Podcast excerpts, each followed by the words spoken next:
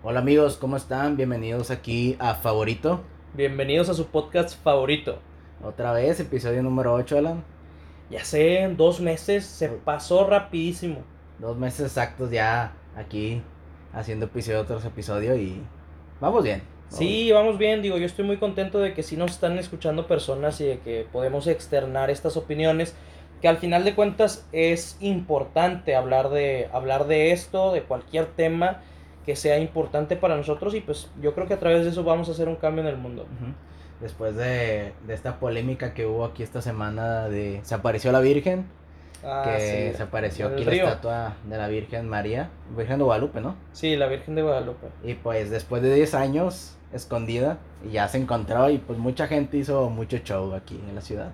No, pues digo, ahí se, se nota el fanatismo de muchas personas. eh, es una situación un poco polémica, la verdad. Sí, pues inclusive este donde estaba la Virgen pues había agua estancada y cuando la retiraron porque fue en la madrugada, hace como tres días, este gente con el agua que ahí estaba la estatua, adultos se metieron a mojarse, a bañarse con el agua y pues quieras o no, es agua cochina, pero pues son fanatismos, ¿no? Es que yo vi muchos comentarios al respecto en redes sociales que hablaba gente de que, de cómo es posible que hay gente que no crea en el coronavirus, que piense que, que es un invento y que, que no existe.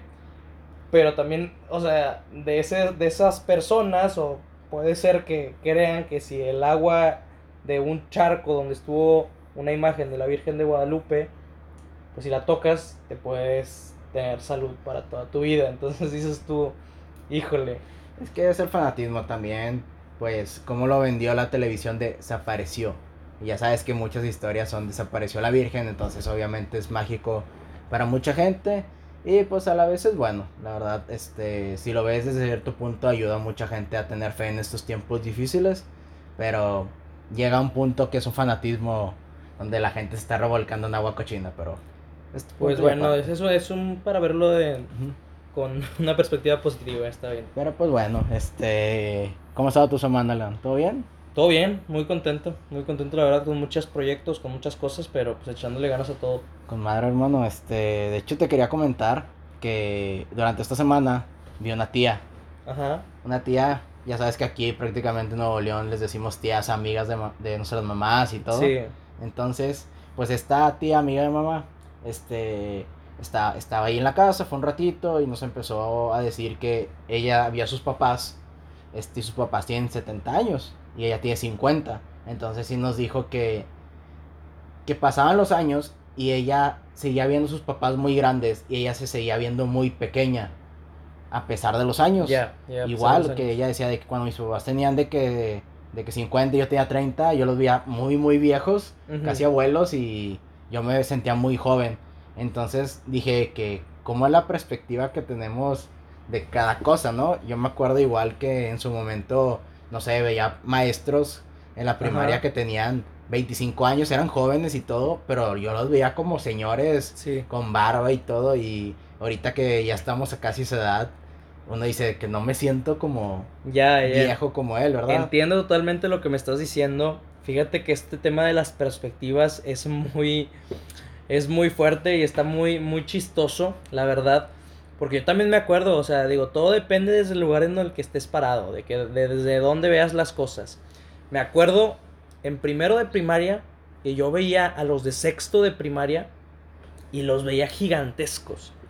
Y cuando yo estaba en sexto de primaria, veía a los de secundaria de, híjole, es que estos están, están gigantísimos, o sea, son, ya están bien grandes. Y si llegaba a ver a alguien de la universidad, en- estando en primaria, en secundaria, decía, no, pues es que ya, ya se va a casar, ya de seguro ya tiene su casa, ya, ya tiene su vida resuelta, ¿no? Y ahorita, estando en la universidad, a meses de terminar mi carrera, digo, no puede ser, o sea, es que yo me siento todavía muy chiquito. Y yo sé que hay gente que tiene, no sé, 15 años, 12 años, que me pueden voltear a ver y dicen de que es que este, este compadre ya está muy peludo, por así decirlo, así como dice la gente, ¿no? Ya es un señor. Y es un señor, digo, así me ha tocado en, no sé, en ciertas tiendas, en el súper o así, que, que ya te dicen de que no, señor, va a querer, no sé, su jamón con queso, quién sabe qué. Como que señor. Es que también la, la barba te ayuda a ti. A mí me pasa que me ven muy joven y me dicen de que, de que, ¿cuántos años tienes? Y yo, pues, 23, y gente me dice que, ah, yo pensé que tenías 17, 18, y yo como que, espérate. No, o sea, es que está, está muy, está muy cañón, o sea, y las perspectivas es para todo, o sea, tanto de edad como de cualquier cosa, o sea, no, no sé, siento yo que a veces nosotros tenemos ciertas perspectivas acerca de ciertos temas o nosotros vemos ciertas cosas de cierta manera y conforme vamos creciendo también van cambiando nuestras perspectivas, no sé. O sea, eso que te estás refiriendo, este, como de lugar, eso sí, yo creo que puede ser algo muy claro porque, un ejemplo, cuando fue, era pequeño, yo una vez fui al planetario Alfa, tenía de que siete años y dije que fue una experiencia inolvidable, bien padre y los juegos y las dinámicas con las que aprendías. Y hace como un año, pues fui y dije que llevo, ¿cuántos? 12, 13 años sin ir. Y yo me acordaba que estaba bien padre el lugar y cuando fui fue como que, este, ¿qué pasó, no? ¿Dónde quedó esa magia? Y yo creo que era la perspectiva, o sea, como estaba pequeño a lo mejor podía hacer más cosas, era algo novedoso, era algo nuevo.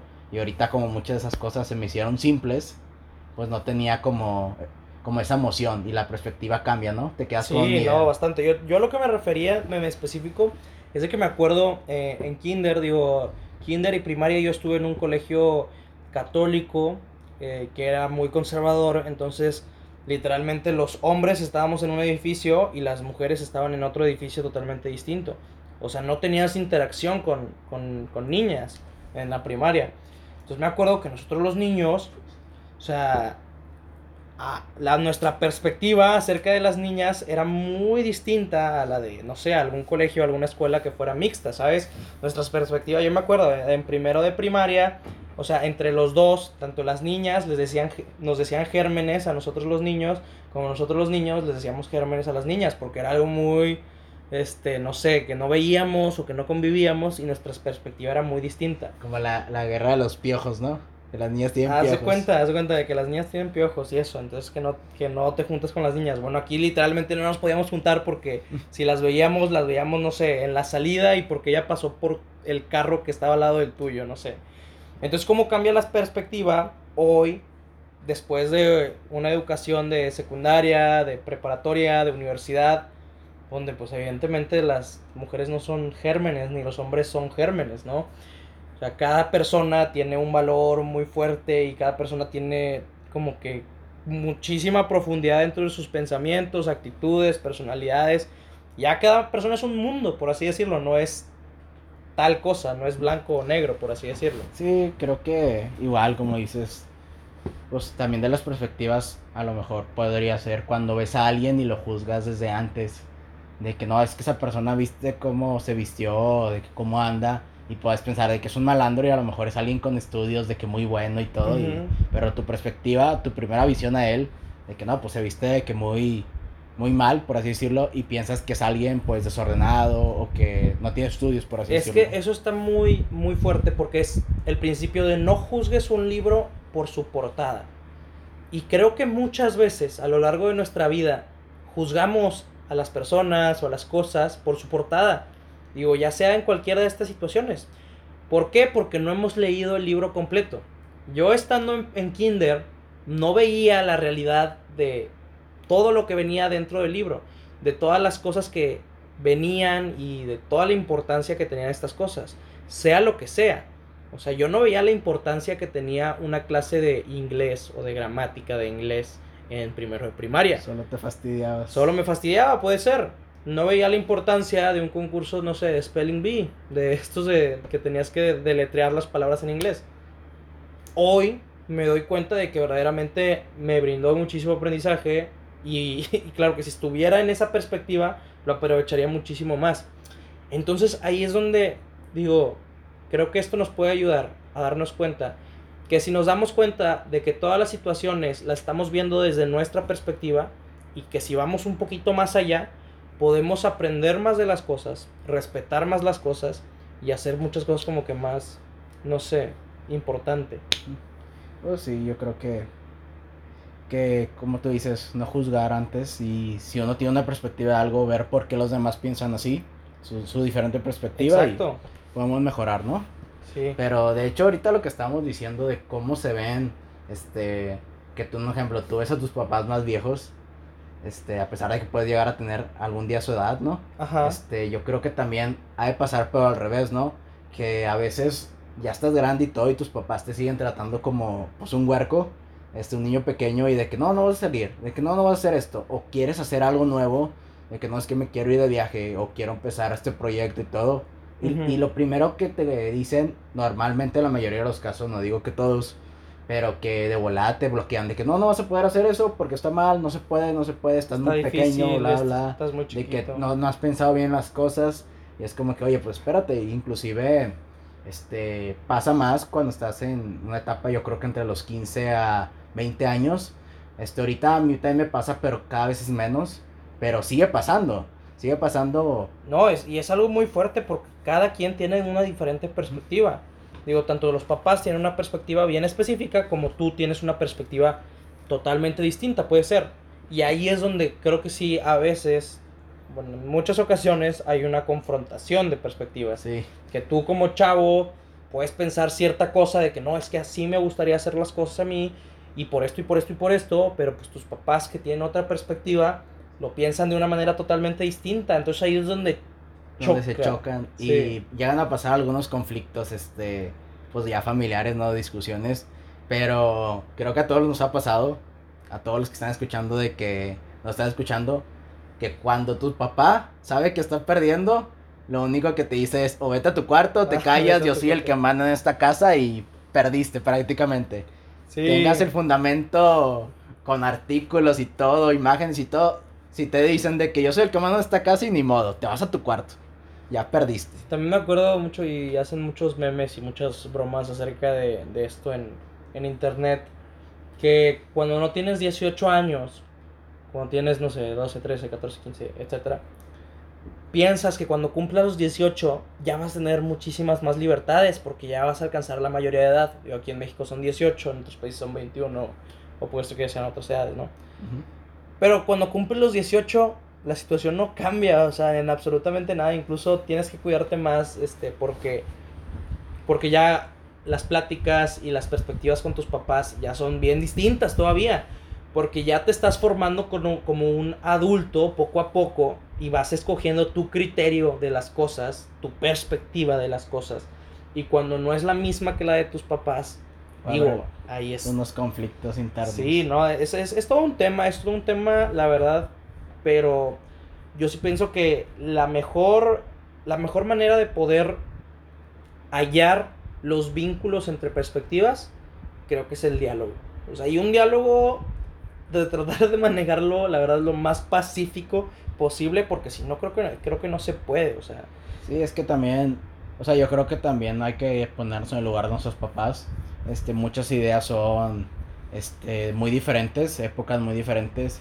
Este, te lo digo porque me, me tocó en su momento que en la casa había muchas botellas de plástico con agua y sobraba agua que nadie se tomaba y todo.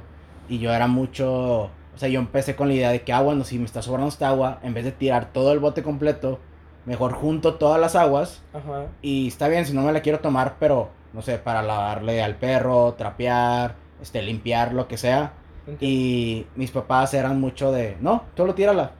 Y yo, y yo me molesté una vez y les dije, ¿por qué la andas tirando? O sea, ¿qué te pasa? Y pues al parecer ellos no ven como que ese problema del agua, porque a lo mejor en su momento no había ese problema. Y pues lo ven súper normal, ¿no? sí, claro. Y yo sí veía de que, oye, pues es que no, si vas a tener agua, no la desperdicies, aprovechala, porque al final de cuentas va a terminar en el bote, en el basurero, ahí, y pues nunca se va a utilizar. Pero es muy difícil también como que tratar de cambiarles una, una idea. Este, y más pues, de temas más fuertes. O sea, sí, porque temas- esto puede ser de, de agua, digo, esto es una cosa de Algo muy puede- sencillo, pero temas como, no sé, que uno diga, es que quiero empezar un negocio, este, quiero irme a vivir solo, quiero hacer cosas nuevas, que tus papás puedan decir que, oye, no, está mal, está mal, este, porque también en su época era diferente, ¿no? Sí, claro, y hay muchísimos otros temas mucho más fuertes. Platicando con amigos, tengo, tengo un amigo en especial que él no le gusta el modelo académico. O sea, el modelo que tenemos ahorita de que, ah, ok, en tu universidad tienes que aprender todos estos temas para Ah, está malísimo ese tema. tener una licenciatura. Malísimo. Bueno, sistema. Ese sistema, él, él no está conforme con él. a él le gustaría más seguir sus sueños, literal, y aventurarse para lograr lo que él quiera, ¿sabes? Pero sus papás no tienen la misma perspectiva. Sus papás es, bueno, tienes que terminar tu carrera y una vez que terminas tu carrera, si quieres, pues ya puedes seguir Ah, tus sueños. eso, eso mismo que dices, creo que he visto muchos casos, inclusive de, de una influencer, este, que había dicho ella, de que es que yo, yo estoy estudiando de que tal carrera, o sea, era como leyes o algo así, porque mis papás no me dejaron de que estudiar música. Y pues creo que era tanto lo que sus papás le habían dicho que hasta ella misma se, se cerró en una idea que una vez le dijeron de que, oye, ¿por qué no estudias música? Y, y ella dijo de que no, pues, este, la verdad, sé que es algo que no me va a dejar. Ya. A lo mejor fue tanto ya la idea que le metieron sus papás de que no, no va a funcionar, que hasta ella está estudiando una carrera que no le gusta, solo porque ya hasta sus papás le vinieron la idea de que pues ser músico o estudiar música no iba a ser. Mm, Redituable. Ajá. Pero pues, Y es que así, ideas diferentes, de- ¿no? pero de todo, o sea, está, Ujú. está impresionante cómo las generaciones cambian tanto. Yo considero que cambian demasiado su- sus perspectivas acerca de los temas. En temas de religión, en temas de estereotipos, en temas de machismo, de feminismo, De de homofobia. homofobia, de todo, o sea, de todo. Sí, inclusive, o sea, eso de la homofobia, te lo puedo decir, porque me ha tocado conocer, este, igual por mi carrera, a gente muy adulta de la tercera edad, gente pues igual que ronda entre los 50, 60 años y más, más grandes también, que son homofóbicos, porque en su momento, ¿qué, qué decían antes, hace 40 años? De Que que, era una Era enfermedad. una enfermedad, en muchos lugares pues se decía que pues estaba mal, o sea, y inclusive me ha tocado conocer gente que es muy, muy homofóbica por el simple hecho de la idea que se vendió hace 40 años, ¿no? Y ahorita es muy difícil que ellos lo cambien. Inclusive critican a cualquier persona este eh, homosexual cuando ni siquiera la conocen. Y gente muy buena onda. Claro, el tema de los tatuajes también. Ah, ese tema es...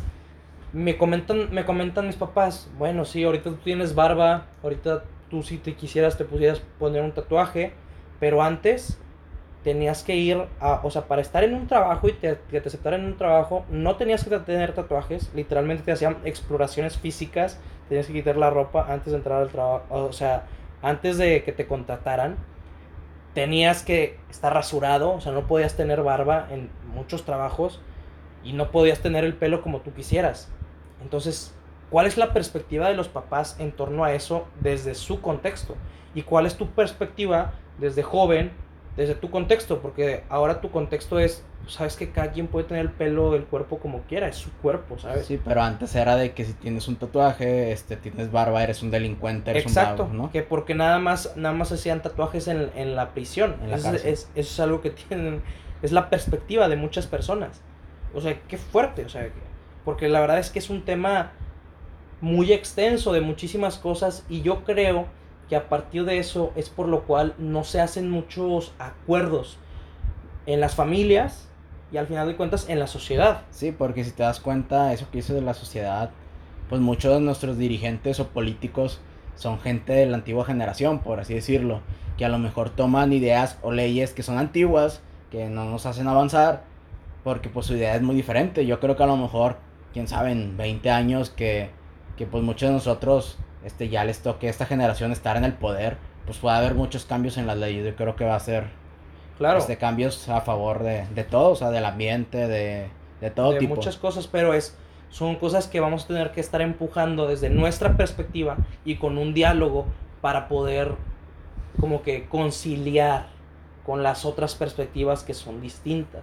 Entonces digo, es, es, es un tema bien complejo, pero, Pero pues bueno, pero sí, Es- qué, qué bueno platicarlo. es la bueno verdad. platicarlo y pues yo creo que nada más tener consideración con, con las perspectivas de cada uno y, y pues mejorar, estar siempre abierto al diálogo, ¿no? Al diálogo y a- también a saber que a veces podemos equivocarnos, independientemente de nuestra edad o de, de cualquier cosa que pensemos. Pero pues bueno, Alan, este, también otro tema que me gustaría hablar, este, que ya salió el estado, que le están diciendo el estado más primermundista aquí en México, el ¿Por estado de? Oaxaca, porque Ah. esta semana acaba de aprobar, es el primer estado aquí en México que aprobó la prohibición de venta de comida chatarra y refrescos a menores de edad. Sí, Y sí creo lo que vi. es algo muy, muy bueno, en serio. Sí, sí, sí, sí lo vi. Y digo, incluso digo, vi en redes, no sé qué tan, qué tan cierto sea, digo, supongo que sí tiene, tiene lógica de que han habido organismos internacionales como la ONU que han, se han pronunciado a favor de este tipo de iniciativas, que al final de cuentas apoyan muchísimo a que haya una salud en, en México. Sí, inclusive, no sé si te acuerdas, pero a principios de este año, antes de la pandemia, había salido que iban a quitar a los personajes de, de los seriales, como Lucito Bimbo, el de El Tigre Toño. Sí, todos esos, porque quieras o no, son personajes de caricatura que, que hacían que los niños pues quisieran, quisieran comprar. Inclusive, no sé si te has dado cuenta, pero a lo largo de los años, igual puede ser por dinero, pero también ya no te salen juguetes, este, tatuajes, estampitas, que antes era muy común que te salieran en los voilà, en las galletas, en el cereal. En el McDonald's sigue habiendo cajitas, ¿no? Sí, en el McDonald's sigue habiendo cajitas feliz, pero ellos le metieron fruta a su cajita feliz. ¿En serio? Sí. Ah, o sea, de que pides igual, te dan todo eso y tantita fruta. Ya. Eso es muy, eso es un plus, pero... Es que yo creo que así se tienen que ir cambiando, cambiando la, la, dinámica. Digo, ahorita he estado muy pendiente yo de la Secretaría de Salud. Digo, como todos, este, hemos estado pendiente mucho de cosas de salud. Pero yo en específico porque tengo un amigo que se fue a trabajar allá a la Ciudad de México y está trabajando directamente con, con el doctor López Gatel. Y ellos desde antes de lo de la pandemia ya estaban generando este tipo de cosas como las que hicieron en Oaxaca. No sé si has visto que ya salieron los nuevos etiquetados, que son ah, los, etiquetados que son claros. son negros. Son blancos y negros y te dicen, literal, alto en grasas, alto en azúcares, alto en X o Y, o bajo en sodio, no sé. O sea, específicamente te dicen qué es, qué es lo que tiene ese producto. Y es que es bueno, o sea, me tocó, creo que eso ya lo habían hecho en el país de Chile y creo que sí les estuvo funcionando. Pero me tocó ver muchos comentarios aquí en México que decían de que no va a servir de nada, este, que la gente va a seguir comprando y todo. Pero es que en verdad sirve. ¿Por qué? Porque hay gente que no sabe que comerse un gansito en la mañana está mal, que tomarse un jugo está mal, inclusive, que nos han vendido desde siempre el juguito, de que el panecito. Somos, creo que un país que consume mucho pan, pan dulce de desayuno. Claro, no, y mucho azúcar. O sea, yo trabajo, digo, trabajo, este, me levanto muy temprano a hacer ejercicio y veo a todos los trabajadores que van a obras o que van a, sus, a sus empleos, porque casualmente en la esquina de mi casa hay un Oxxo. Y veo que entran al Oxxo, compran una coca, y unas galletas. Ese es el, común denominador. El desayuno. Ese es, ese es el desayuno de muchos trabajadores. Digo, hay otros que en su tiempo, cuando estaba abierto lo de los tacos o sabor, pedían sus taquitos o que los chilaquiles o lo que tú quieras. Pero sí hay mucha gente que su desayuno es una coca. Exacto. Entonces, ¿cuál es, cuál es la repercusión dentro de nuestra sociedad? Pues que tenemos una sociedad con muchos este, obesos, con una tasa de obesidad El problema yo creo que también es que mucha gente ni siquiera sabía qué tanto exceso de, grasa tenía, porque un ejemplo, este, te puedes tomar un frutti y la gente puede pensar que es, un jugo, es algo bueno.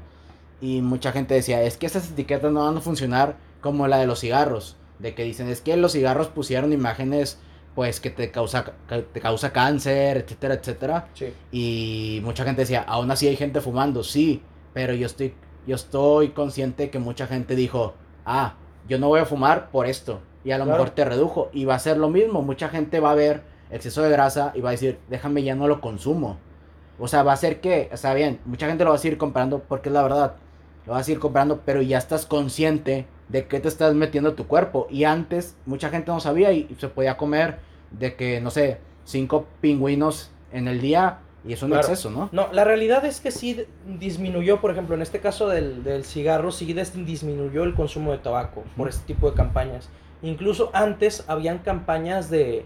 De promoción, ¿no? De promoción, habían comerciales y habían panorámicos, estos espectaculares de cigarros, o sea, donde salía un hombre sumamente varonil y que te decía, fuma tus cigarros, este, X marca, ¿no? Entonces la gente decía de que, ah, ok, relacionaba los cigarros con la masculinidad, relacionado a los cigarros con el estatus. Inclusive también, o sea, me tocó ver en ese entonces que publicaban cosas como igual, eh, lo mismo pero en la mujer, de que fumar es algo elegante, es algo sexy, ¿no?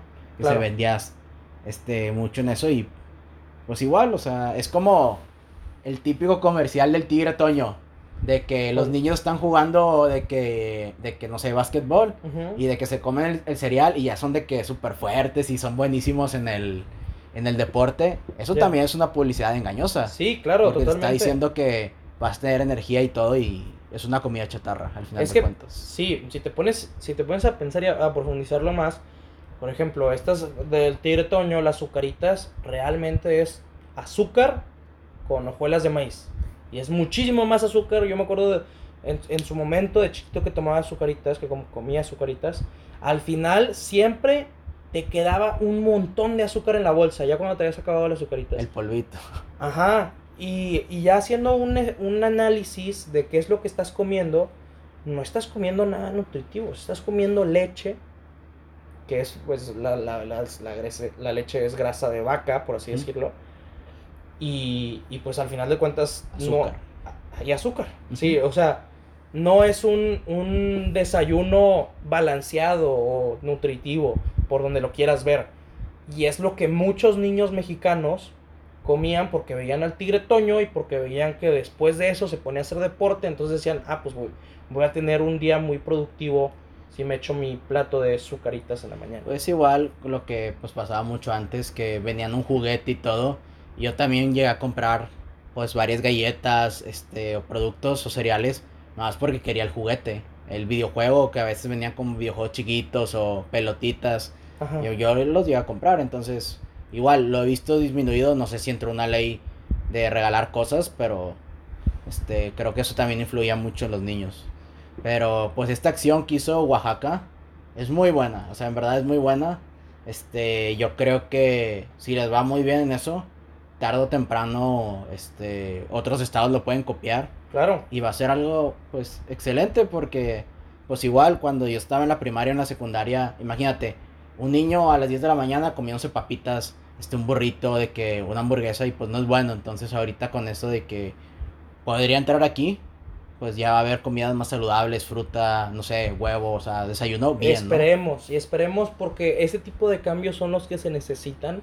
Yo recuerdo cuando estaba en la secundaria y en la primaria se había hecho mucho, este, sí, como con mucho argüende, mucho rollo de que iba a entrar una nueva ley general de salud y que iban a prohibir las papitas en las escuelas y que iban a hacer, este, comida más saludable, pero la realidad es que nunca pasó. O sea, siempre seguimos teniendo papitas y teniendo ese tipo de productos en las tienditas de las escuelas. Yo creo que ese es el primer paso. El primer paso es prohibir las comidas chatarras a menores de edad. Digo, la verdad es que la obesidad en México y obesidad infantil es muy grave. Y espero que se, que se vayan hace- haciendo cada vez cambios más grandes al, al respecto. Pero sí, yo creo que igual felicitar a Oaxaca, creo que ha hecho muchas cosas muy buenas y creo que deberíamos tomarlo de ejemplo muchas leyes que se han aprobado en ese estado, ¿no? Claro, este, algo de análisis para todos los estados de la República y pues para echarle muchas ganas en, en todo lo que tengamos que hacer. Pero bueno amigos, este, pues muchas gracias por escucharnos. Creo que hasta aquí va a ser el episodio del día de hoy. Este, igual les dejamos de mensaje lo que está haciendo Oaxaca. Tomen conciencia, no dejen que, que sus familiares pequeños, más que nada hermanos, amigos, etcétera, pues estén consumiendo tanta comida chatarra Claro. y así podemos mejorar, ¿no? Así es, hermano. Pues muchísimo, muchísimas gracias por escucharnos. Les mando un abrazo. Espero que tengan una excelente semana. Muchas gracias, nos vemos la siguiente semana. Hasta luego.